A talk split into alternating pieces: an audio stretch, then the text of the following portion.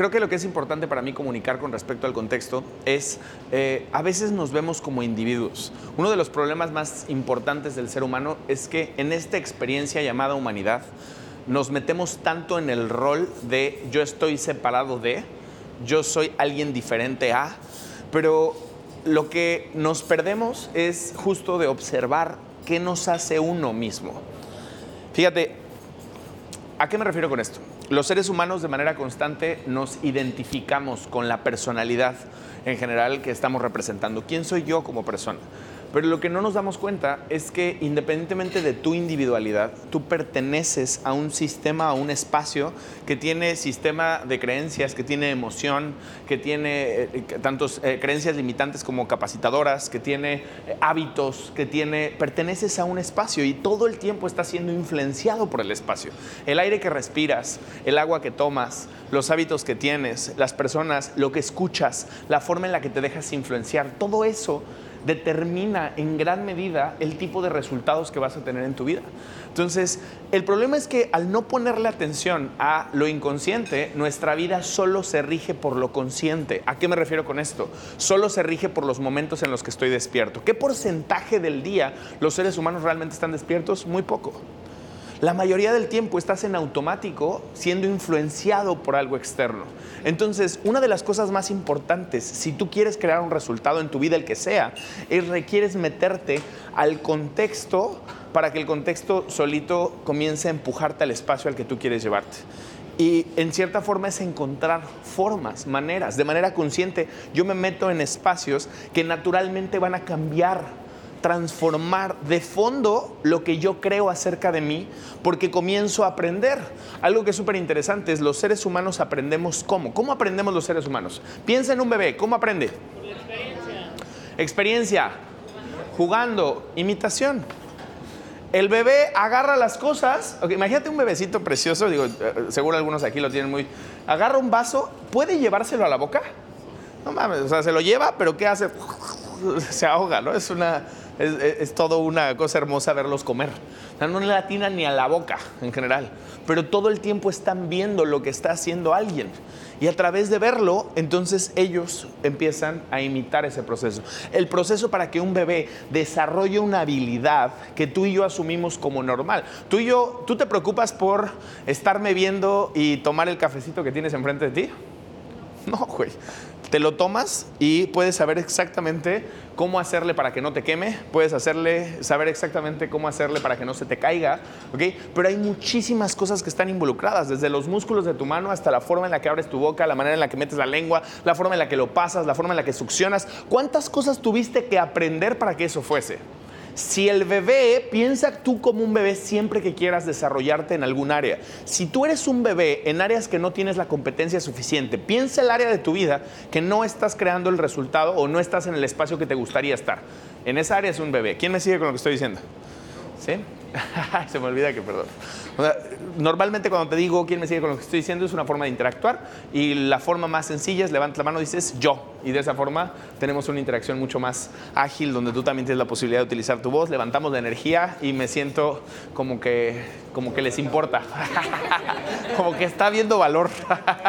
¿Quién me sigue con lo que estoy diciendo? Ah, se escucha diferente, ¿estás de acuerdo? me siento como el maestro en la escuela. Bueno, independientemente del tema, trátate como un bebé en las áreas de tu vida que no estás teniendo un resultado. El problema es que te exiges como si fueras un adulto. Tenemos una exigencia porque hay una sensación de comparación. Y la exigencia lo que hace es que en lugar de que pueda aprender a través de imitar, me hace creer que sé. Güey, no sabes. Un bebé no dice, ay, yo sé comer a la verga, no voy a ver a mi mamá. y agarra la papilla y se la echa. No hay forma de que lo haga, ¿te lo imaginas? Forzosamente se sabe que no sabe.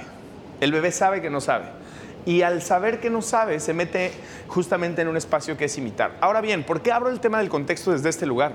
Porque si tú no si tú no eres consciente de los contextos que están influyendo en tu vida, probablemente los contextos están teniendo el dominio de quién eres y te están llevando en una dirección que no necesariamente es la dirección que tú quieres. ¿Qué si tienes dominio? ¿Qué si tienes control? ¿Dónde vives? ¿Con quién te desenvuelves? ¿Qué gimnasio vas? ¿Qué hábitos tienes? ¿A quién escuchas? ¿Qué tipo de música oyes? ¿Qué tipo de vestimenta tienes? ¿Qué tipo de lugar habitas? ¿Cómo gastas tu dinero? Tienes muchísimo dominio en decisiones particulares que pueden llevarte a un espacio de expansión. El tema es, la gente no se expande, la gente deja de crecer porque deja de moverse contextualmente. ¿Cuál es el secreto de mi éxito en los últimos años en general? El, secreto de mi éxito es yo siempre me considero alguien que no sabe. Siempre, independientemente de que tengo el valor de pararme aquí enfrente y estarles diciendo lo que les estoy diciendo, yo voy a un espacio y más allá de yo querer imponer lo que sé, si yo veo a alguien que tiene resultados, me callo a la chingada y no sé ni madres. Y juzgo lo que yo sé o lo que yo creo que sé. Porque si veo a alguien que en comparación con esa persona, o encuentro espacios que en comparación con esa persona, yo no tengo el conocimiento que tiene esa persona, ¿por qué chingados tendría que demostrarle algo? Y de hecho lo que termina pasando, fíjate, cuando tú tienes a una persona que es maleable, una persona que está abierta, que no te juzga, que simplemente está en apertura y en disposición de aprendizaje, resulta que eres alguien muchísimo más fácil, eres alguien que te aceptan. Pero cuando te quieres parar el culito, como que yo también sé y pretendes y ¿Qué es lo que termina ocurriendo con las personas? Roce, resistencia. Entonces, el punto número uno en general es, sí, vamos a hablar del tema del contexto, pero hablemos acerca de cómo poder crear un resultado. Piensa qué quiero y métete en los espacios donde exista eso de forma natural. Lo que quieres de manera natural, que sea algo que ya sea como para ti tomar una taza de café. ¿Para ti tomar una taza de café conlleva algún tipo de esfuerzo? Piensa un resultado. Dime un resultado que te gustaría tener en tema contextual. Un resultado que te encantaría tener. Fit. A ver, güey, ¿con quién? Si te relacionas con una persona, que para, para ti, ¿qué significaría ser fit primero? Pues ser saludable, tener buenos hábitos, tener energía, eh, sentirme orgullosa de mí misma. Eso es difícil, ¿no? Honestamente es difícil. Piensa en una persona que no le sea difícil. ¿Quién? Entonces, no sé dónde está, pero. Ah, ya la vi. Perdóname. Su cara. Eh, ¿Qué haría si yo realmente quisiera ese resultado y estuviera comprometido? No solo me buscaría Irene, sino buscaría el círculo con el que se desenvuelve Irene. Y estaría cerca del círculo con el que se desenvuelve Irene. Porque Irene no tiene que estar pensando si se va a parar o no se va a parar. De hecho, es más difícil para ella no pararse. Lo que para ti, para mí es más difícil, para ella es más complicado. O sea, yo la sensación de pararme, yo es un dolor de cabeza rogarle para que se quede los domingos. Aquí grábenlo, para que sepan. Eh, es un dolor de cabeza rogarle para que se quede, porque tiene una sensación de querer separar. Entonces, ¿qué es lo más fácil? Involúcrate con personas como ella. ¿Qué más? ¿Qué otro resultado les gustaría crear? ¿Qué otro resultado contextual? El que sea. Vivir en una mejor zona. ¿Para qué? ¿Qué quieres?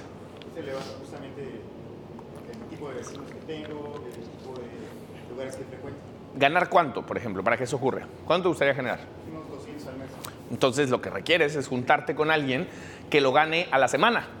Que lo gane, a lo mejor le digas, puta, gano esa cantidad cada tres días, cuatro días.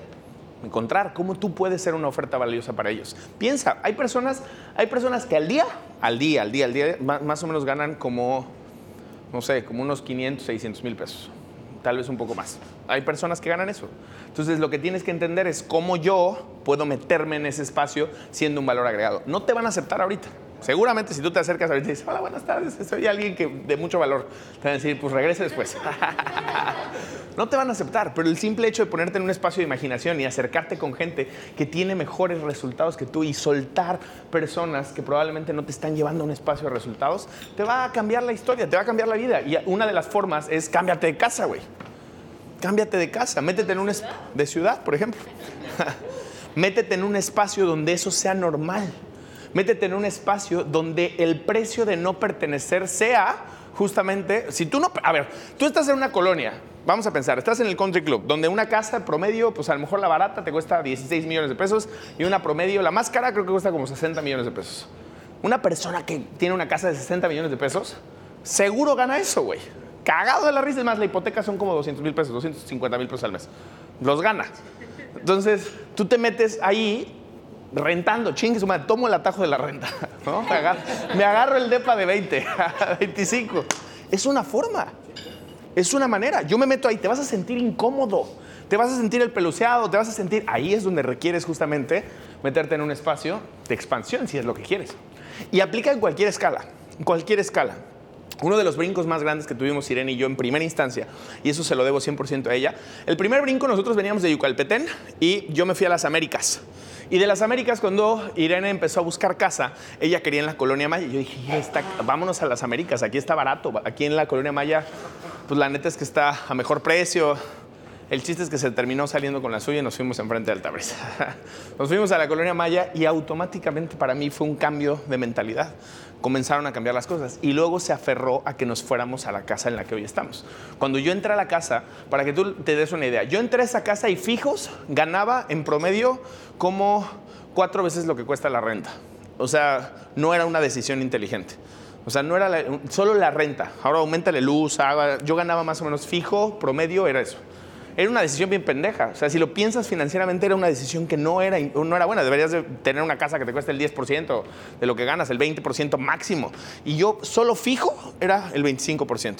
Me dio muchísimo miedo, sentía que no podía, sentía que no lo iba a hacer. Y fue una de las mejores decisiones de mi vida. Porque entrar a ese espacio, automáticamente, yo recuerdo la primera vez que bajé las escaleras y vi, para quien conoce mi casa, vi como la selvita y la alberca y la, la barra. Iba bajando y vi eso y dije, no mames, qué pinche casa tan divina, cabrón. Y yo vivo aquí, o sea, a mi nivel, a mi forma, lo que decía, decía, güey, soy un Dios bajado del cielo. Bajó Dios a manifestar, exactamente. Entonces, cada quien tiene, y el punto es lo siguiente, siempre va a haber un nivel más alto. Seguramente hay casas muchísimo más caras, lugares más caros, dime. Totalmente, pero los estándares no los puedes aumentar tú. No puedes desear algo que no conoces. Yo no puedo desear algo que no conozco. ¿Por qué para mí es tan importante conocer? Yo, cuando a mí alguien me voy a empezar un proceso de mentoría, la realidad es que eh, lo que más me importa es 80% estar cerca de la persona, 20% lo que me pueda mentorear. Me vale madres lo que me pueda mentorear, no porque no me interese, porque la información está en los libros, pero los hábitos no están en los libros. El que tú veas a una persona cómo existe, cómo vive, cómo está, cómo hace, ahí no está en los libros. Entonces, cuando tú tienes justo la posibilidad de meterte en ese espacio, entonces piensa, dinero, emociones, pareja, lo que tú quieras, cambia de manera un pasito a la vez. ¿Cuál sería el siguiente nivel para ti? Esa sería la pregunta que a lo mejor hoy te puedes llevar. ¿Cuál sería el siguiente nivel para mí? A lo mejor muchos de ustedes lo están dando. A lo mejor muchos de ustedes no. Y tiene que ver con pequeños movimientos. Si vas al mismo gimnasio desde hace mucho, busca un gimnasio distinto, un gimnasio diferente. Métete en un espacio donde realmente sea normal, no solamente ser fit, sino sea normal verse bien. No vestirse con camisas del PRI, del PAN. no llevar tus tenis. O sea, son, son pequeños pasos. La realidad es que, mira, yo te quiero compartir algo muy personal. Cuando no tenía lana, nada del dinero, lo que siempre yo, yo tenía varias cosas. Bueno, decía, ¿por qué la gente compra cierto tipo de ropa? ¿Por qué la gente compra cierto tipo de zapatos? Yo me iba a comprar al tianguis en la Ciudad de México y decía, es exactamente lo mismo. La pinche tianguis es la misma cosa, de la misma manera y de la misma forma. ¿Por qué las personas comen en un restaurante, cierto restaurante? ¿Por qué? Entiendan algo, no es relevante. Escuchen, ya que cuando llegas y tienes suficiente dinero ya no es relevante. A mí ya en este momento no es relevante. En general, comer en un lugar mamastroso, cero. No me interesa lo que me he visto, pero tuve que pasar por un proceso en específico de tener, tengo un chingamadral de ropa, tengo más de la que puedo usar en un mes. Tengo más zapatos de los que puedo usar en un mes. Y ya llegó un momento en el que ya no lo quiero. Ya me di cuenta que no es ahí. Ya me di cuenta que no es por ahí. A lo mejor tuve que pasarlo, pero hubo un momento que era mi anhelo. Yo cuando llegué la primera vez a mi vestidor, para quien conoce mi casa, mi vestidor es, pues a lo mejor el tamaño de todo esto. Yo entré y dije, no mames, mis dos playeras, ¿qué? ¿Qué va a pasar? mis dos playeras, mis dos pares de tenis. Absurdo, era absurdo. Pero el vestidor hoy lo ves y de hecho hoy cuando voy a una casa nueva digo, no mames, pinche vestidor chiquito. Ya no me caben las cosas.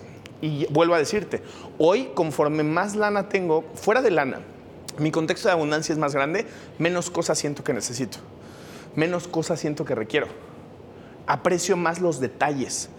Y algo que es cagado es las personas que conozco con más dinero, las personas que conozco con mejor contexto, puta, los lugares en los que comen, no mames. O sea, pinche lugarcito pedorro, que no hay show. De hecho, justamente estaba hace unos días en Guatemala y eh, estaba con Dreyfus y Dreyfus estaba diciéndole a un güey porque quería ir a desayunar, vamos a desayunar, que no sé qué, la chingada. Entonces le está diciendo un güey, oye, un restaurante. Y el güey le dice, no, mira, hay un restaurante increíble y bla, bla, bla. Y le dice, ay, no, pero es de esos de los que te queman las cosas en la mesa y es show y no sé qué. No, esos son para nuevos ricos. Y yo, güey, ya hasta palillos me dieron. Algo- sí, ya sé, ya sé. Entonces, algo que es cagado es el tema de las veces, que, que no solamente con Dreyfus, pero en general las veces que he convivido con personas que tienen un nivel mucho más alto todavía del que yo estoy, honestamente lo que aprecian son detalles, pensamiento. O sea, es como volver a lo básico. Empiezas a apreciar lo básico. Puedes ir al mejor hotel del planeta, pero lo que aprecias es un hotel que no es el mejor, que tiene una playa privada, que tiene un espacio a lo mejor pensado, ¿no? Entonces, ¿qué te quiero decir con esto? Ojalá tú tengas la suficiente sabiduría para tomar el atajo que yo no tuve y que yo no pude. Ojalá a través de lo que te estoy diciendo puedas tomar ese atajo. Si no lo vas a tomar y vas a tener que gastar un chingo de dinero y vas a tener que descubrirlo a través de tener un closet lleno de ropa, etcétera, pues hazlo. Lo que te puedo decir es, métele pensamiento. Piensa cada vez que estás comiendo, que estás comprándote algo, que estás haciendo algo, si lo que estás haciendo trae un tipo de... ¿Qué calidad de pensamiento trae eso que estás haciendo? Por ejemplo, esta playera tiene un tipo de calidad de pensamiento que para mí es importante. ¿Qué tipo de calidad de pensamiento tiene esta playera? ¿Por qué es importante? ¿Por qué? ¿Es una, ¿Es una playera carísima de París? No, cuesta como 450, 500 pesos. No cuesta mucho. ¿Pero por qué es importante? Porque tiene un- una intención. Porque las personas que la hicieron, en general, la tejieron a mano. Porque hay alguien que dice su nombre aquí atrás, que lo puso y lo hizo. Le puso una intención. Hay un pensamiento y es el apoyar a alguien. Hay un pensamiento. La marca O Sports, lo mismo. Hay cosas que tienen pensamiento y a lo mejor la ropa que traes ni siquiera te has dado cuenta que tiene pensamiento. De repente utilizamos ropa que no nos damos cuenta. Por ejemplo, a lo mejor las marcas carísimas, ¿no? Gucci y todas estas marcas en general están dentro de una red de eh, trata de niños. El dueño en general ha sido súper exponenciado con respecto a la trata de niños y a la trata, pero cabrona. O sea, cabrona, cabrona, cabrona. Y tú sigues haciéndolo millonario, ¿no? Y anhelando sus... ¿Cómo? Valenciaga, pero esto una, una es Gucci, Valenciaga. eh, creo que muchas veces compramos ropa que no necesariamente es ropa que tiene pensamiento. Sara, por ejemplo, si tienes bueno para comprar Sara, Sara es uno de los principales contaminantes del mundo. El tipo de ropa que se, se compra en esa tienda dura dos, dos horas. Y no solamente dura dos horas, sino que además, honestamente, estás contaminando el medio ambiente. Y creo que ahí hay un valor agregado. Probablemente ahora cada vez que te compras una camisa, puedes darle el valor a que sea para ti, que te la hagan a ti, que tenga un tipo de pensamiento diferente. ¿Qué tipo de zapato estás utilizando? ¿Qué tipo de cosas estás escuchando? ¿Cómo lo estás viviendo? Ojo con esto. A veces no le prestamos atención a los detalles, pero los detalles son los que realmente hacen una diferencia. Estamos contenidos en pensamiento. ¿Qué tipo de agua tomas? ¿Qué tipo de aire respiras? ¿Cómo lo haces? Todo esto influye. ¿Qué estás escuchando? ¿Estás escuchando ideas? ¿Estás escuchando quejas? Si tu pareja todo el pinche día se está quejando de la pinche vida, córrelo a la verga sepárate. sepárate a la chingada. Deja tu, deja tu relación. Deja a, la a tu amigo, a tu socio, déjalos. O sea, ¿por qué crees que es tan importante esto? ¿Qué escuchan de lo que estoy diciendo? Vamos a, paraf- a- a- a- a parafrasear un poquito. El pensamiento genera el contexto, la energía en la que no solo tiene que ver con la gente con la que me rodeo. Las cosas tienen pensamiento. Este lugar tiene un pensamiento. El desayuno que está ahí tiene un pensamiento. La calidad del espacio tiene un pensamiento. El contexto en el que estás tiene un pensamiento. Tú vienes aquí y no vienes a un curso, eh, a lo mejor que podríamos darte en la oficina. Podría agarrar la sala de, la oficina y dar el pinche curso y me sale mucho más barato. ¿Por qué estamos aquí? Porque estamos viniendo a un contexto distinto. Mi propósito es que salgas del contexto y que estés en un espacio donde hay un valor agregado para ti. ¿Por qué? Porque no tiene que ver con la imagen. Yo no te vengo a decir algo. Lo que te vuelvo a decir, puta, güey, allá afuera hay 20 mil güeyes mejores que yo para hablar. Pero lo que quiero es invitarte a un contexto, a un contexto de pensamiento que suba tu estándar. Sube tu estándar. Empújate en subir tu estándar. Y ojo, no tiene que ver con vivir endeudada y sí, voy a gastar a lo pendejo. Eso es pendejada. Si no tienes lana, no tienes lana. Parte de ahí. ¿Qué puedes comprarte y qué sí puedes hacer con lo que tienes? Esa es la primera respuesta. ¿Cuál es el lugar en el que sí estás? A veces la gente parte de, no, es que tenemos que gastar y estamos endeudados y porque me voy a empujar. Esas son mierdas. Te juro que no jala. Es mierda, no jala. Primero parte del lugar en el que estás. ¿En qué lugar estás? ¿Cómo puedo limpiar el lugar en el que estoy? ¿Quieres cambiar de casa sin limpiar tu casa? Ese es el tema de las deudas y es el tema de la economía. No limpias tu pedo y te quieres ir a una casa distinta cuando el pedo son los muebles sucios y la ropa sucia. Si tú no tienes el hábito de limpiar tu ropa, si tú no tienes el hábito de cambiar tus muebles, si tú no tienes el hábito de que tus espacios estén limpios, ¿qué pasa? Te cambias de casa y ¿qué ocurre después? La misma mierda. Conozco gente que se cambia de casa, sube su contexto y el contexto lo persigue. Cambian de casa, cambian de espacio, cambian, etcétera, porque no limpian el contexto. Y limpiar el contexto es confrontar y enfrentar lo que no está funcionando. Económico, en tema de relaciones, en tema físico, confronta lo que no está funcionando. Contexto y pensamiento generan resultado, pero lo que es importante es entender que estamos envueltos en pensamientos. No dejes que una persona venga y te diga que algo no se puede, a menos que sea una persona que tenga un resultado que tú quieres. Tradúceme esto. ¿Cuál es la diferencia a lo que tú me estás diciendo a presumir? Porque, por ejemplo, yo puedo ahorita tomar la decisión de cambiarme de casa. ¿Cómo puedo no presumir eso? y Tomarlo como algo normal. No encuentro Esta, esta pregunta está buenísima, ¿no? Eh, Es cómo puedo no presumir. ¿Cuántos de ustedes muchas veces han tenido ese tema de no quiero presumir? Bola de falsos. Falsa humildad de mierda, escondida en... ¿Para qué está Instagram? Fer así. El tema es, partamos del tema de dónde viene ese pensamiento. Es un pensamiento que viene de la cultura. La cultura en México es, no quiero presumir porque debemos de ser. Porque si soy rico me voy a convertir en alguien. A ver, ¿soy presumido, Oti? Honestamente. Sí. Creo que tengo un coche rojo. Mames, Tesla, tengo una camioneta azul. Viajo a todos putos lados, subo mis pinches historias. Si lo vemos desde el contexto humildad, soy ser humilde. Y me interesa nada ser humilde. A mí no me importa ser humilde.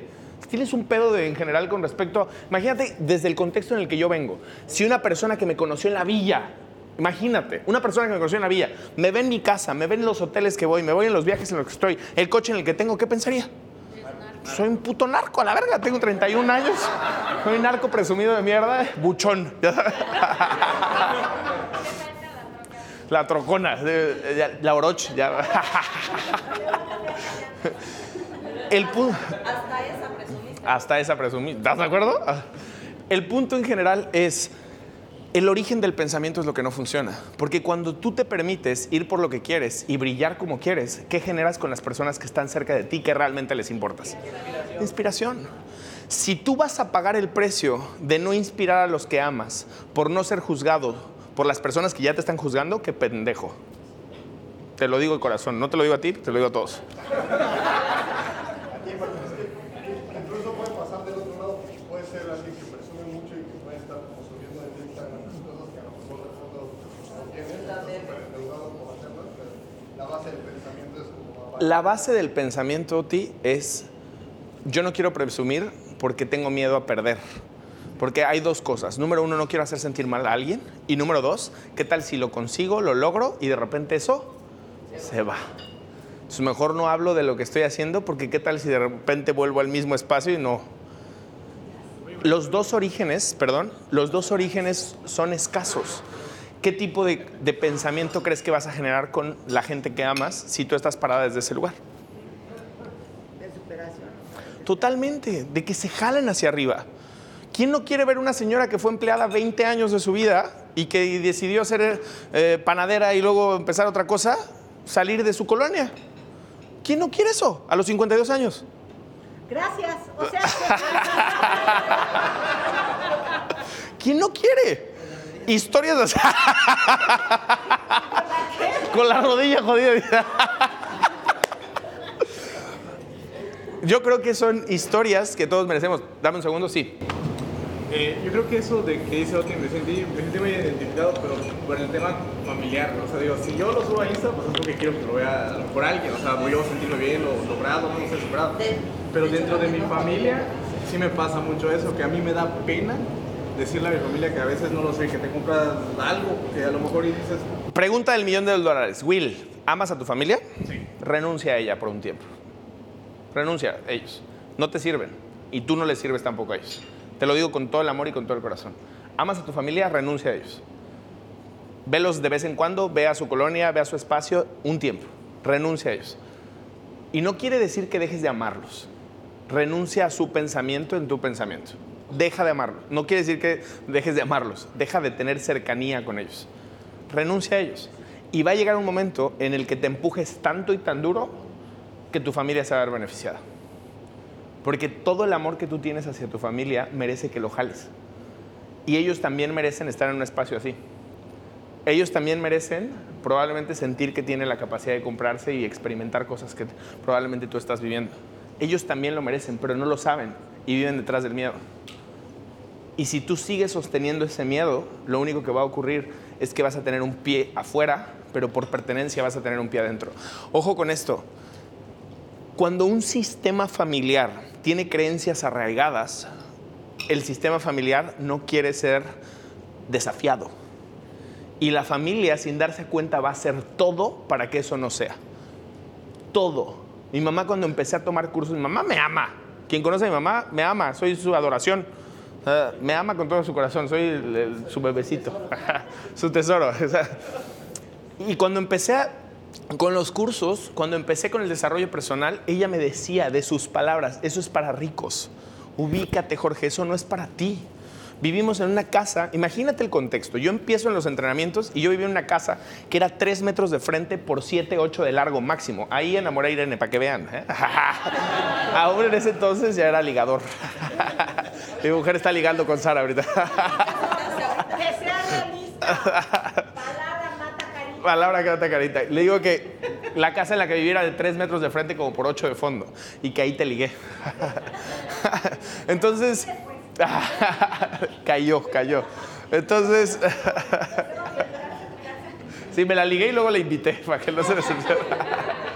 Lo que te quiero decir es, imagínate la realidad de mi mamá, Jorge queriendo pagar un curso que costaba 10 mil pesos, pagando una renta que nos costaba creo que 1.600 pesos al mes, viviendo en una colonia donde tú entrabas a mi casa, mi cuarto, entrabas y estaba mi cama, que también era la sala, estaba una computadorcita, un comedor, una pequeña puerta, una cocina que dabas vuelta así, una pequeña cortina y estaba el baño, otra puertita chiquita y estaba el cuarto de mi mamá amontonado. Imagínate cuando yo entro a un espacio y digo, no mames, esto es lo que siempre merezco, esto es lo que, que sabía que merecía. Empecé a querer desarrollo personal y lo único que ocurrió en su vida fue miedo. De, ¿Cómo? Era un loft. Era un loft. Era un loft, pero de la villa. Lo único que ocurrió con ella fue decirme, Jorge, no seas egoísta. Eso que tú quieres pagar, pagaría de mi casa probablemente seis meses de renta. Eso no es para ti. A lo mejor es lo que te están diciendo. Güey, eso no es para ti. Eso no es para ti. Y lo que te duele es que te están diciendo eso no es para ti. Y lo que te mata es que tú ves que hay un chingo de gente que está creando eso y el mensaje por miedo es eso no es para ti porque tienen ganas de protegerte, no quieren perderte, no quieren probablemente que cambies, no quieren probablemente, tienen miedo a que ya no los quieras.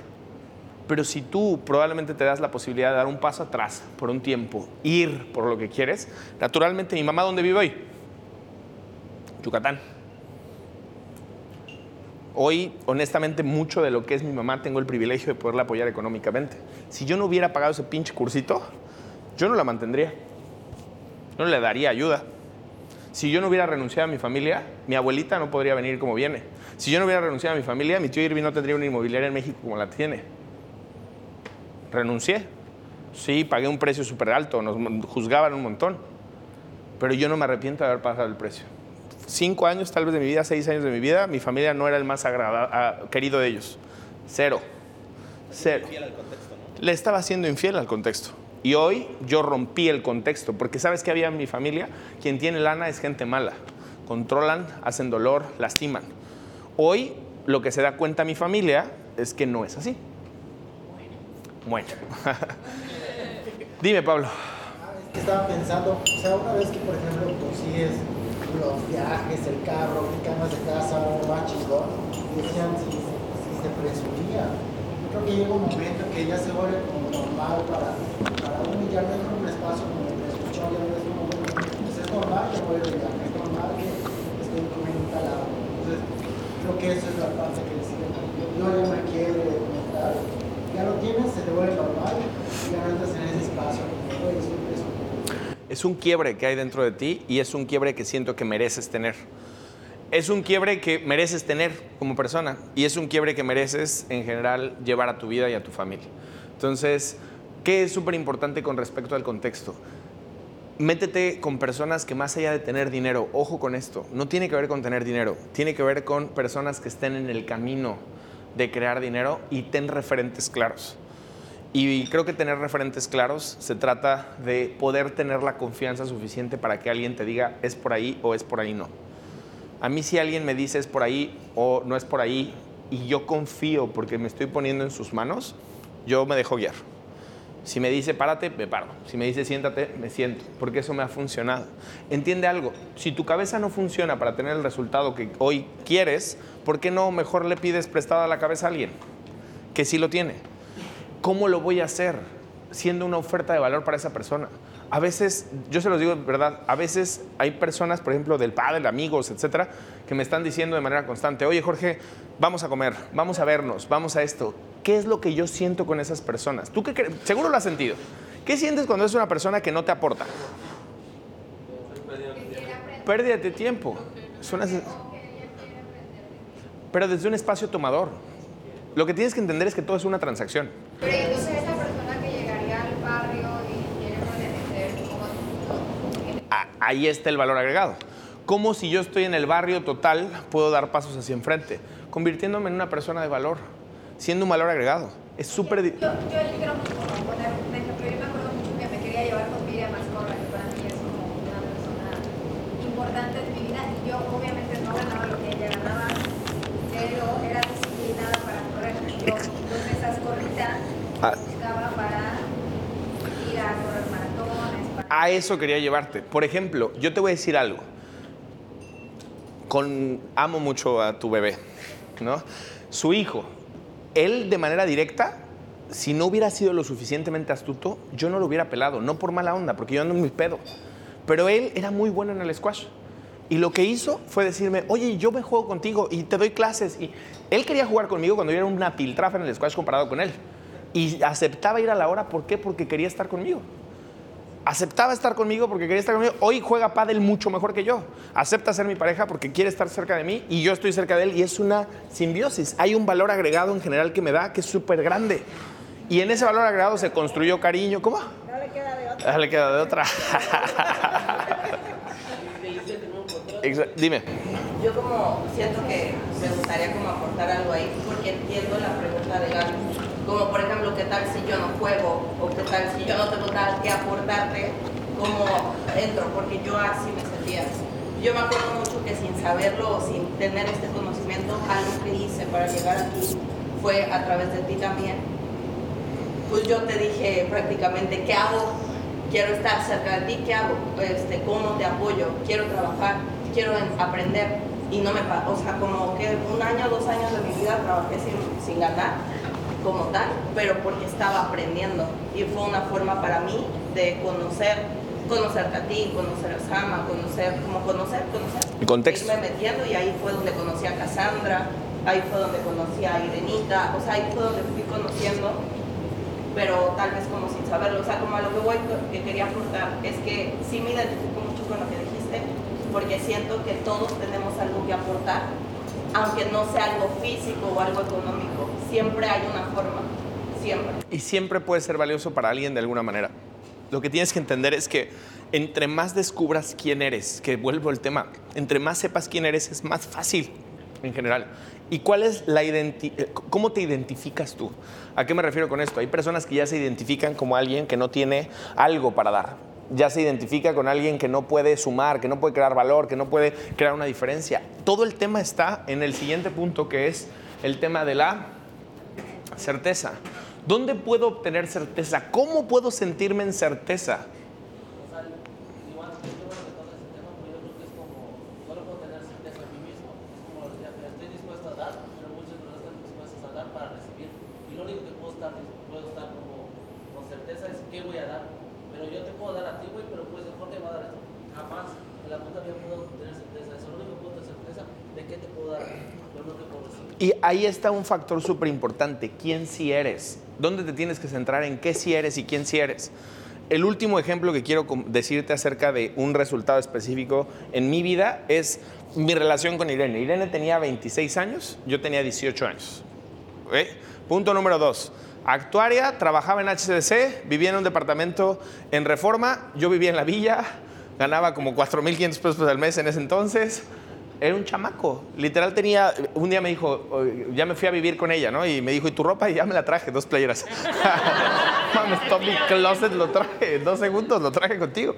Y en este proceso yo me di cuenta, porque lo tenía muy claro, mi valor más grande en ese momento no era lo que sabía. Yo no sabía ni la mitad, ni, ni una cuarta, ni una décima parte de lo que sé. No lo sabía. Pero mi valor más grande era ser divertido. Yo soy divertido y entonces eso lo pongo en general al servicio de Irene. y lo que hacía era hacerla reír, baila- yo bailaba, me expresaba, estaba feliz y lo que hacía naturalmente con eso que sí era era generar conexión con las personas. La gente a mí me quería llevar a los lugares porque a lo mejor hoy tú conoces un Jorge distinto, pero también, bueno, también en la posada conocían otro Jorge. Imagínate el Jorge de la posada, pero con 18. el tectónico, exacto, sí, sin que me cansara. Entonces yo utilizaba lo que sí era para acercarme a personas. Ahora bien, la pregunta del millón de dólares. A lo mejor quién sí eres o qué sí eres y probablemente crees que no aporta valor. ¿A qué me refiero con esto? A lo mejor el problema es que estás queriendo ser como alguien y no estás parándote en qué eres, quién eres, qué tienes para aportar, qué de ti te hace único como persona.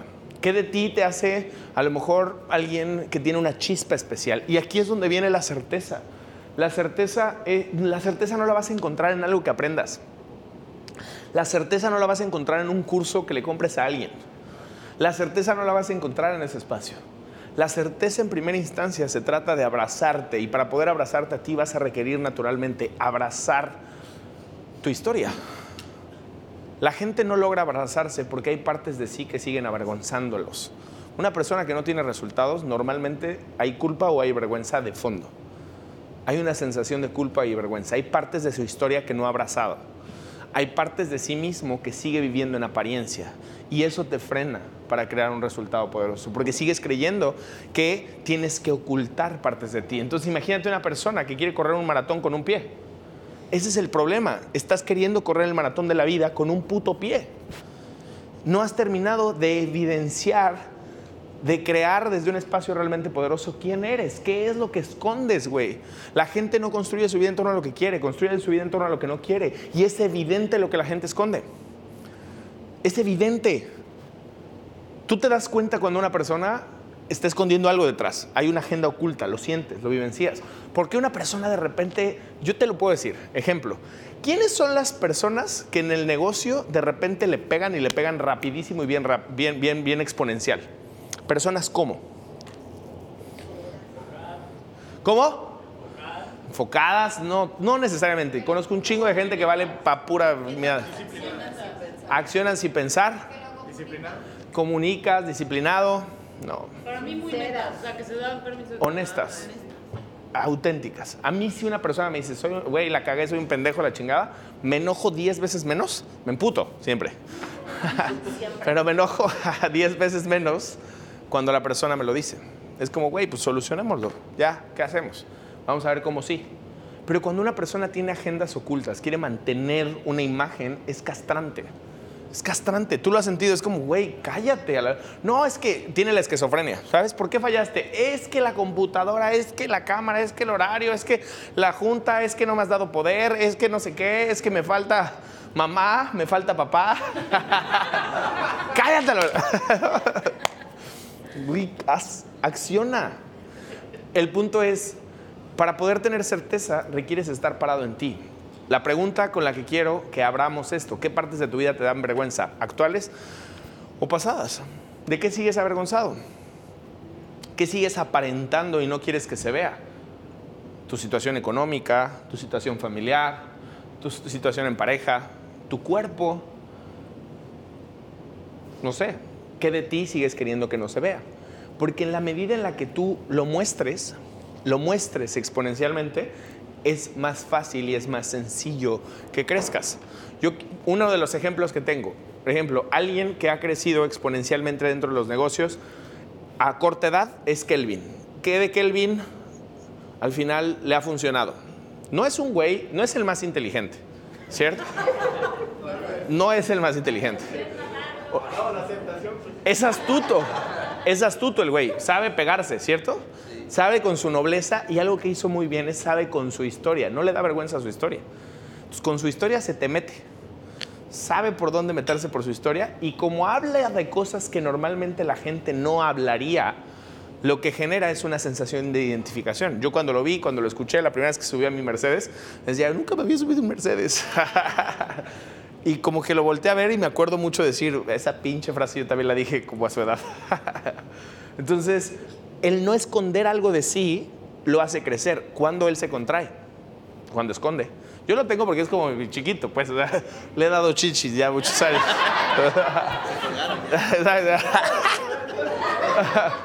Yo sé que su, vida está en contracción cuando hay cosas que está escondiendo y que no está queriendo decir. Ahí te contraes, porque lo que, lo que niegas te contrae, te da culpa, te da vergüenza y te contraes. Cuando más en expansión estás es cuando más transparente estás siendo. Cuando estás manejando tu conversación de manera 100% transparente. ¿Quién sigue con lo que estoy diciendo? Entonces la certeza la encuentras detrás de dos ingredientes súper importantes. Sé honesto y lo más importante ser, sea auténtico. La autenticidad es sé quién eres. Sé quién eres. Esfuérzate, esfuérzate. Es un hábito. Sé ese bebecito que se está queriendo meter la papilla en su boca. Ten el chingado hábito de hacer y decir lo que no te gustaría que la gente escuchara. Sé congruente con lo que sientes, con lo que piensas. Siempre y cuando no hieras a la persona que está enfrente de ti, sé congruente. Sé congruente. Ojo con confundir el tema de utilizar tu vómito verbal para tapar la inconformidad en la que te encuentras y en la vida en la que estás. Porque hay gente que se la pasa quejándose de todo, pero no acciona ni puta madre, pero se queja de tú, tú, tú, tú, tú cállate a la. Ponte a mover el puto culo a la chingada y luego me vienes a quejar. Haz algo. Haz algo en general. Pero lo, a lo que me refiero con autenticidad es permitirme ser yo, comunicar lo que soy. Comunicarlo. Deja de vivir en historias que no son. Deja de vivir en historias que no son. Vuélvete a alguien de valor. Crea valor. Todos ustedes, si estás aquí, tienes un valor agregado que dar. Todos están aquí por alguna razón. Te colaste o estás invitado, pero tienes un valor agregado. Si no, no estarías aquí. Eres valioso para alguien, por eso estás aquí. Entonces, ¿cómo puedo capitalizar ese valor agregado? ¿Cómo puedo capitalizarlo? ¿Cómo puedo, puedo, ponerlo al servicio? ¿Cómo puedo crear valor? Y en ese valor de certeza encuentro autenticidad y honestidad. El problema de las personas es que muchas veces quieren crear resultados partiendo de un espacio, un fango. ¿Dónde es más fácil correr? ¿En un piso sólido o en el fango, güey? Por pinche lógica.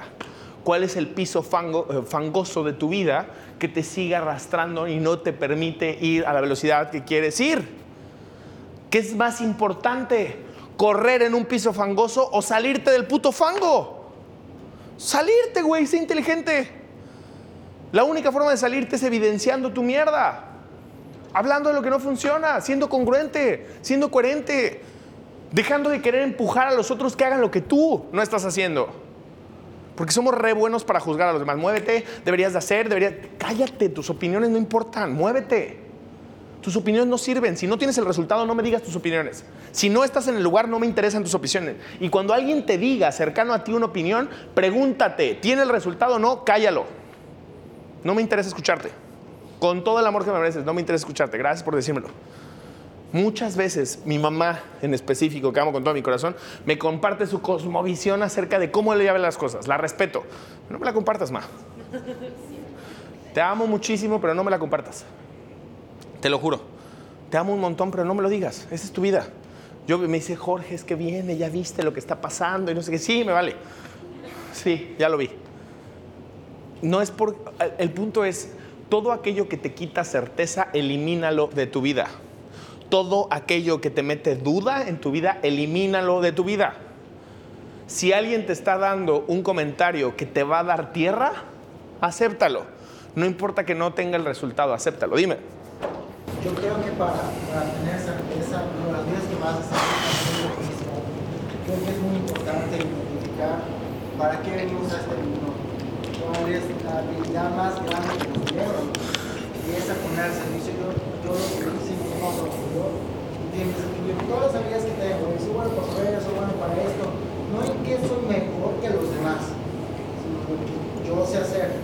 En esta lista saqué cuál es mi habilidad más grande, cuál es la que Dios me dio a mí, no la cual yo soy mejor. Sé que hay gente mucho mejor que yo en, esa área, pero esa habilidad que a mí me dio Dios es la que yo entiendo para qué viene este mundo. Creo que eso es lo que a mí me da certeza. Porque fíjate, detrás de una creencia, él se está afianzando de esa certeza. Yo no sé si lo que me dice es verdad, pero él se agarró de esta creencia que dice, Dios me dio algo. Dios me dio algo. Solo puedes tener una relación sana con Dios si tienes una relación sana con tu mamá. Es la única forma. Si sigues peleado con tu mamá, tu relación con Dios va a ser bien mala. Entre más sana sea tu relación con tu mamá, tu creencia en específico, porque Dios te da una creencia interna, te da una sensación interna en general de está conmigo, me cuida, soy importante. ¿Quién te da esa sensación interna? ¿Quién representa en el mundo físico esa sensación? Mamá. Si, La- abundancia, por ejemplo, justo lo que dice Julie es súper interesante. Mamá representa la abundancia, el realmente poder disfrutar, el goce, el sentirme valioso. Papá representa la habilidad, la prosperidad, la capacidad de crear y manifestar. Son cosas distintas. Entonces, para yo poder tener certeza, lo más fácil en general es meterme en un espacio de saber y identificar quién sí soy. ¿Quién eres? ¿Quién eres? Imagínate que en este momento te digo, tienes tres segundos para decirme cuál es tu valor más grande. ¿Puedes contestar? Si no, no hay certeza. Creo que ahí hay una oportunidad. Si en este momento tu cabeza dice, "Ah", creo que ahí hay una oportunidad porque no te has preguntado y no te has cuestionado como deberías de hacerlo. No sabes perfectamente cuál es el valor, el pilar en el que estás parado. Y al no saber en qué pilar estás parado, no tienes nada que ofrendar. O- ojo con esto. ¿El pilar puede cambiar? Sí. Lo puedes elegir cambiar. Algo que es súper interesante es, yo voy a crear certeza a través de elegir. De tomar elecciones con respecto de quién soy. Yo elijo quién soy con respecto a las circunstancias. Yo elijo quién soy a través de lo que estoy viviendo. Las circunstancias no me determinan. Puede estar pasando lo que sea. Un caos en mi vida emocional, pero las circunstancias, en la medida en la que yo me hago dueño de la experiencia, me aseguro que esa experiencia fluye a través de mí, independientemente de las circunstancias, la vida se alinea. La vida comienza a tomar sentido, la vida crea un sentido, crea un flujo, porque no le queda de otra a la vida. Cuando yo estoy parado en la experiencia no le queda de otra, pero cuando tu experiencia es tan fluctuante, la vida no tiene claridad. Cuando tienes toda esta duda, la vida no tiene claridad, el flujo de la vida no entra. Por eso es tan importante que no dejes que personas que no están en el lugar que quieres estar opinen, cállalos. Y si hay una opinión de fondo que te está restando certeza, cállala. Cállala y encuentra quién si eres. Y haz el trabajo, haz la chamba, cuida la experiencia. Métete en un espacio de elección, métete en un espacio de congruencia, ¿no? Si lo pudiéramos ver es como congruencia, es elección. Ser riguroso contigo. Porque la razón por la que no logras ser riguroso con las personas, ¿por qué crees que es? Porque eres fluctuante contigo. Eres fluctuante con tus acuerdos. Porque tu estándar de calidad es bajo. Entonces en tu espacio hay cosas que son transparentes. Cuando vienes de un estándar de calidad con respecto a mis elecciones completamente elevado, si lo quieres bien claro, nítido, no hay manera de que mis estándares de rigurosidad bajen de ahí. Porque todo el tiempo voy a decir esto no debería de ser. Imagínate, tú estás acostumbrado a que tu casa está limpia, siempre. Llegas a la casa y está hecho un asco. ¿Podrías irte a la cama? No. tu casa no está limpia, güey. No estás acostumbrado a eso. Neta, no podrías. No podrías. Porque hay un estándar en general. Estás acostumbrado a que tu ropa esté, huela bien. Te pones una playera que no huele, ¿podrías usarla? Si estás acostumbrado a que huela mal, sí. Así funciona la vida. Tus estándares de- de- determinan tu rigurosidad. Tu estándar de vida determina qué tan riguroso eres. Si tú no logras ser riguroso contigo, con tus acuerdos, jamás vas a poder ser riguroso con los demás. Y siempre vas a tener y estar en esta sensación de que la gente te está haciendo algo, que la gente no está cumpliendo la expectativa, de que las personas no están logrando lo que quieren. De fondo, la rigurosidad no viene bien bajada de quién eres. Porque tu sola presencia debería de crear contextos de rigurosidad. ¿Quién me sigue con lo que estoy diciendo? Tu presencia no quiere decir que no hagas un, un proceso. No quiere decir que no digas lo quiero así, lo quiero así, lo quiero así, lo quiero así, lo quiero de esta forma. Pero lo importante es el estándar de rigurosidad nace de la conversación interna en la que tú te encuentras. ¿Cuál es tu conversación interna? ¿De merecer? ¿Qué vas a hacer? ¿Exigir? Si tú crees que mereces, ¿vas a tener conversación con respecto a hacer acuerdos con las personas? No, no. Si tú estás en un espacio de duda, ¿vas a tener conversación con respecto a hacer acuerdos con la gente? Todo el puto tiempo. Porque la duda no viene de los demás. Y entiende lo siguiente, el que tienes enfrente no ve la vida como tú. ¿De quién es la obligación de poner ese estándar claro? Tuyo. Pon estándares de satisfacción lo suficientemente claros como para que te sientas conforme. La mayoría de las relaciones no tienen el resultado que les gustaría tener justo porque no hay un estándar de, satisfacción claro. No te digo cómo me gustaría, no me involucro en que eso sea. No te doy espacio de que lo que yo quiero como expectativa esté cumplido. Y entonces ahí todo el tiempo me estoy quejando. Pero entiendan algo, la queja es la salida fácil de los mediocres. La queja es la salida fácil de los mediocres. La queja es el lenguaje del mediocre. Como no cree que puede tener, todo el tiempo se está quejando. La opinión es una cosa, la queja es otra. Opinar es cómo puedo aportar a que esto sea. Quejarme es simplemente señalar algo que no funciona. ¿Tú eres alguien que se queja o eres alguien que da opiniones? Con tu familia, con tu pareja, con la gente que amas, ¿te quejas o das opiniones? Porque el origen y el lugar desde el que estás partiendo es completamente diferente. Y entiende algo, tú tienes la capacidad a través de tus palabras de construir o de destruir. ¿Qué estás haciendo con la gente que te rodea? ¿Construyendo o destruyendo? ¿Cómo logro el balance o el equilibrio? La sensación de balance o equilibrio la logras desequilibrándote. No hay forma. Hay un momento en el que te puedes equilibrar porque te desequilibraste lo suficiente. Tienes que elegir tus batallas. Lo primero en lo que tienes que estar equilibrado, según lo que dice Anthony Robbins, es en el cuerpo, en los niveles de energía que tienes. No tiene que ver con tener un cuerpo fit, tiene que ver con tener niveles de energía que te permitan tener una vida. Si tú tienes niveles de energía, imagínate, Fer, estás comiendo de manera saludable, ¿ok? Dándote tus cheat meals de vez, de vez en cuando, cuando tú lo quieras, consciente. Si tienes agua suficiente, si respiras bien, si haces ejercicio cardiovascular, ¿qué posibilidad tienes de tener, imagínate que tu vida está saturada, de solamente necesitar dormir seis horas para estar chingón? ¿Qué posibilidad tienes si tú estás cumpliendo estos hábitos de manera poderosa? Seis horas nomás. ¿Tienes posibilidad de estar bien con seis horas o no? Sí. Sí. Cuando mejor hábito, cuando mejores son tus hábitos, la cantidad de sueño que necesitas es menos. Cuando tus hábitos son más por puercos, necesitas más tiempo en general para poder dormir. ¿Por qué el cuerpo es tan importante? Porque a lo mejor la razón por la que no logras crear todo lo que te gustaría crear es porque no solamente a lo mejor duermes mucho, sino a lo mejor duermes poco, pero tu nivel o tu capacidad para hacer las cosas es bajo. Pues mejor duerme dos horas más, güey.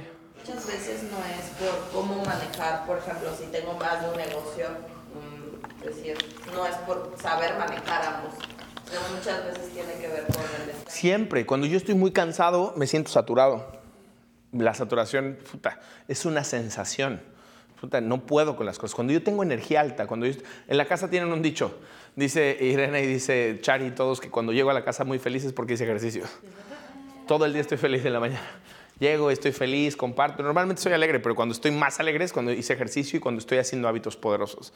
Entonces, él tiende algo. ¿Quieres saber cuál es tu futuro? Tu futuro está 100% relacionado a la calidad de tus decisiones. Y la calidad de tus decisiones está determinado de acuerdo a la calidad de tus emociones. Y la calidad de tus emociones está ligado a la calidad de tu cuerpo. Pensamiento.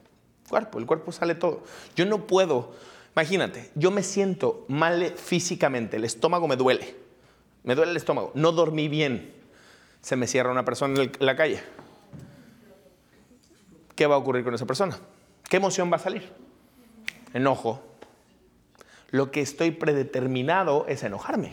Pero en cambio yo comí poca madre, tomé agua, desperté, hice ejercicio, vengo escuchando música chingona y de repente se cierra alguien. ¿Qué haces? Que Dios te bendiga. El cuerpo determina, es un filtro que determina la calidad de las emociones que tienes.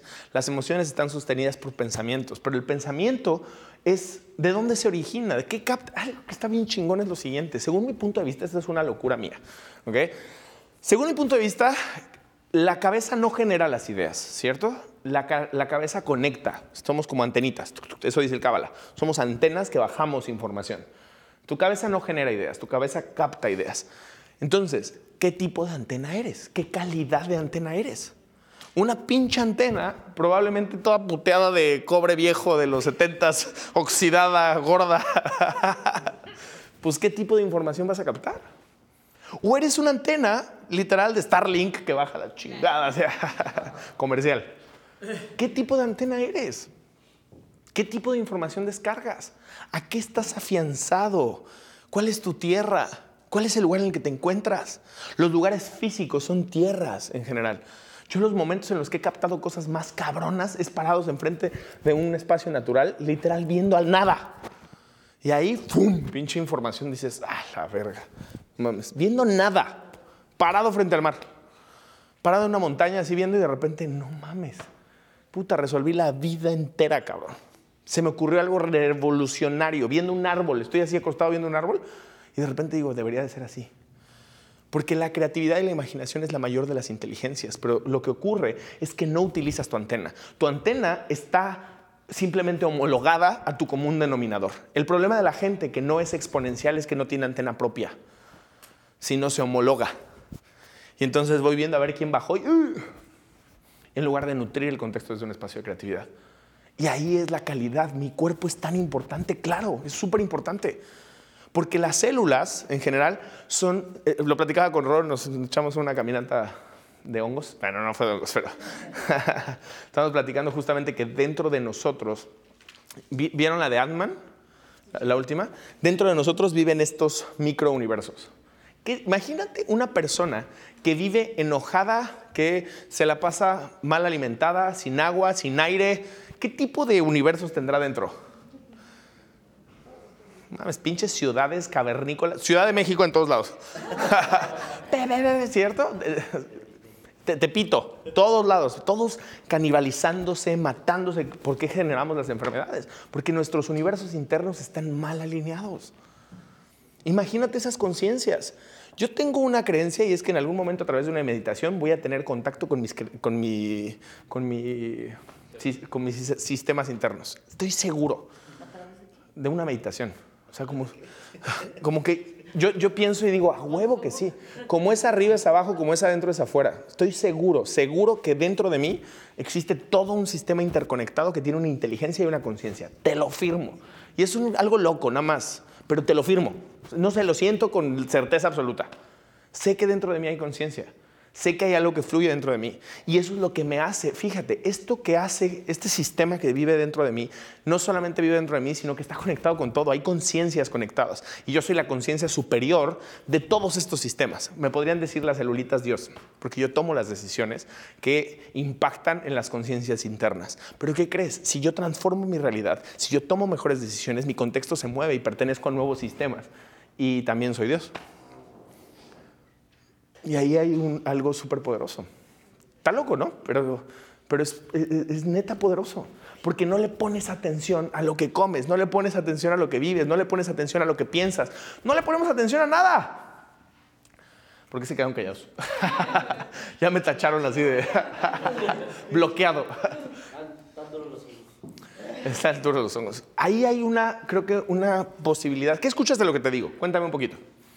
Influye la alimentación en tu actitud. Todo. Creo que es totalmente cierto. Desde que empezó el DL y empezamos a comer bien y ahorita solo tomo agua y ese tipo de cosas, soy menos explosivo en situaciones que me han pasado en la calle, como tú dices que se te cierra alguien, o no sé, como que ya me llevo la vida más, más light, pero siento que ahorita ya puse en orden como que mi alimentación y eso me hace sentir bien. Es que fíjate, eh, escucha esto que está, está bien loco. El tiempo es una ubicación. ¿Estamos claros con eso? ¿Cuánto tiempo aproximadamente nues- todas las células del cuerpo cambian? ¿En cuánto tiempo todos somos nuevos por completo? ¿Siete años? Siete años. Entonces, los ciclos de mis células, ¿ok? lo que vive dentro de mí, tienen diferentes tiempos. Hay células que mueven muy rápido y hay células que mueven mucho más. Viven ciertos tipos de sistemas dentro de mí, ¿cierto? Hay cierto tipo de sistemas. Imagínate el universo dentro de mí. ¿ok? ¿Cuánto es para mi cuerpo una semana si todo se transforma en una semana? Imagínate un poquito la vida como nosotros la concebimos. ¿ok? Cambia el tiempo por un momento. Imagínate el sistema dentro, mis células. Si yo transformo mi vida tres semanas, para una célula que vive tres meses, ¿cuánto representa eso? ¿Cuántos años fueron de eso? Una célula que vive tres meses, yo le cambio tres semanas. ¿Cuántos son tres meses? 12 semanas. ¿Cuánto sería de la vida de una célula? Entonces, cambie 30% de la vida de mi célula. ¿Qué quiere decir esto? Imagínate ahora como humano. Cambió el contexto. Dios hizo algo diferente. No mames. Cambió todo. Fue más fácil. Literal. Cambió. Fue más fácil. 25 años de mi vida fue de bonanza. Pero de repente Dios la cagó y todo empezó a valer verga. ¿Sí entienden lo que les estoy diciendo? La conciencia que vive dentro de mí, tres semanas puede ser algo completamente diferente. Ahora, un año, dos años, tres años, ¿cuántas conciencias viven dentro de ti? Entre más consciente y más despierto estás y más atención le pones a tu cuerpo, menos energía o menos alimento necesitas. Te vuelves eficiente.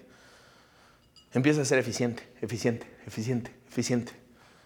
Entonces, a lo mejor ya no son cavernícolas los que viven dentro de ti, que queman el el- los arbolitos que hay dentro, ¿no? Para vivir. A lo mejor te vuelves alguien con una tecnología diferente. ¿Qué tipo de tecnología hay dentro de ti de acuerdo a tus hábitos? Imagínate por ese momento, por un momento eso. ¿Les hace sentido o se les hace muy loco?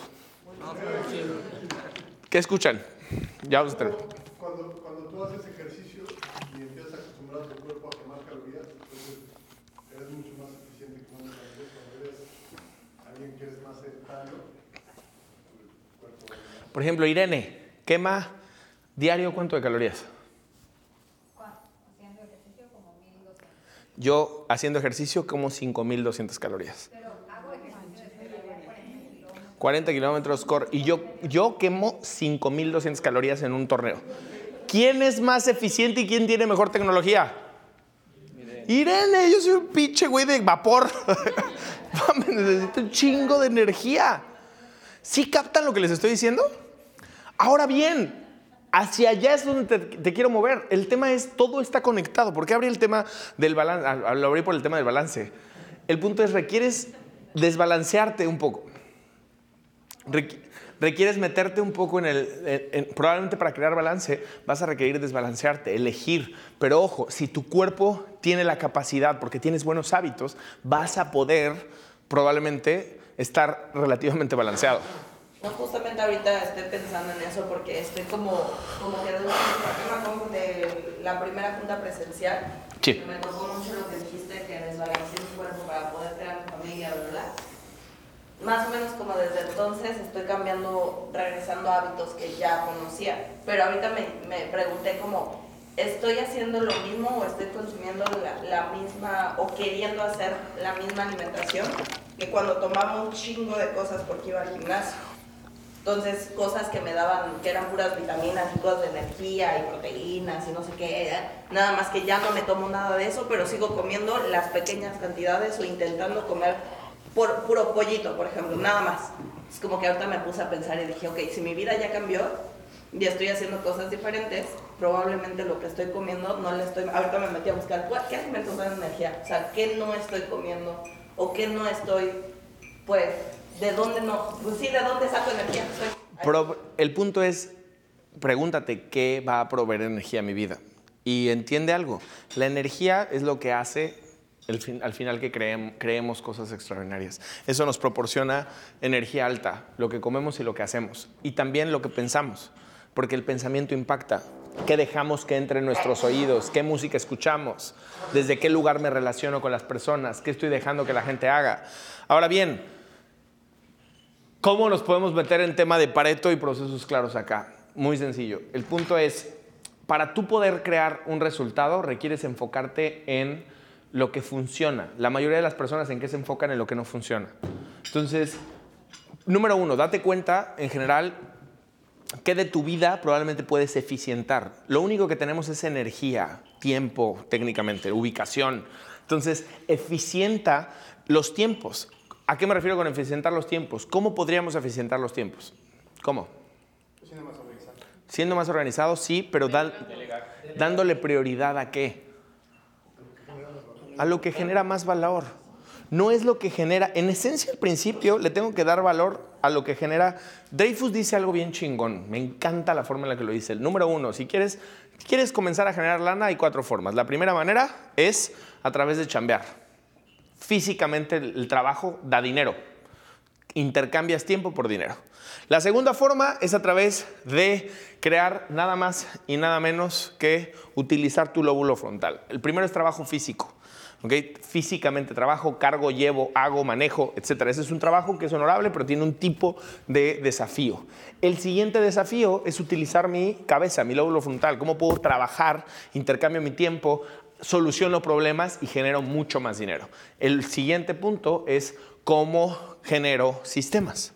Un sistema lo que hace es que gane más lana. Y el último punto es cómo vibro más alto. Ya que generaste sistemas, ahora cómo me meto en una vibración más alta.